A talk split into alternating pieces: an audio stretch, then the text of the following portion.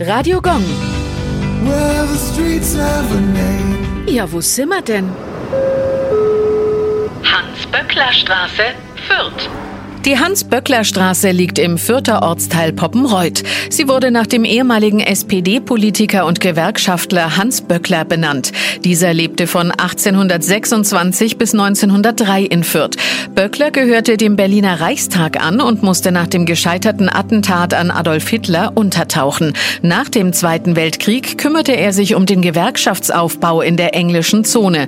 1949 wurde er zum ersten Vorsitzenden des Deutschen Gewerkschaftsbunds gewählt. Anlässlich seines Todes 1951 wurden in Fürth und auch in anderen deutschen Städten Orte und Straßen nach ihm benannt. Auch die Hans-Böckler Stiftung des Deutschen Gewerkschaftsbunds trägt seinen Namen.